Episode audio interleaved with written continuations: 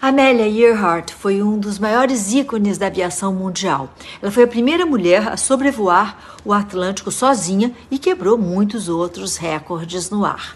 Amélia nasceu em 1897 nos Estados Unidos. Aí, durante, desculpa, a Primeira Guerra, ela cursava faculdade no Canadá e largou para virar auxiliar de enfermeira.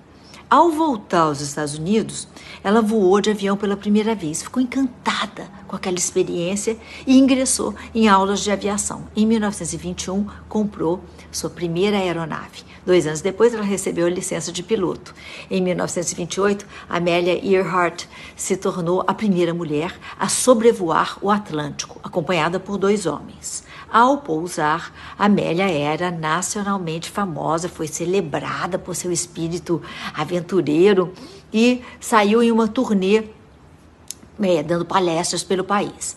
Em 32, a aviadora quis repetir a proeza de anos anteriores, só que dessa vez sozinha. Novamente, ela sobrevoou o Atlântico em um tempo recorde de 14 horas. Amélia ficou conhecida pela forma como ela incentivava outras mulheres a serem livres. E mais até do que uma heroína da aviação, Amélia era alguém que é, rejeitava publicamente as normas sociais de feminilidade. Em 1929, ela fundou uma organização para aviadoras. Em seguida, ela criou uma marca de roupas para mulheres que viviam ativamente. Amélia ainda foi a primeira pessoa a voar solo do Havaí à Califórnia, um voo bem mais longo e bem mais difícil do que o da Europa aos Estados Foi também a primeira a voar sozinha de Los Angeles para o México.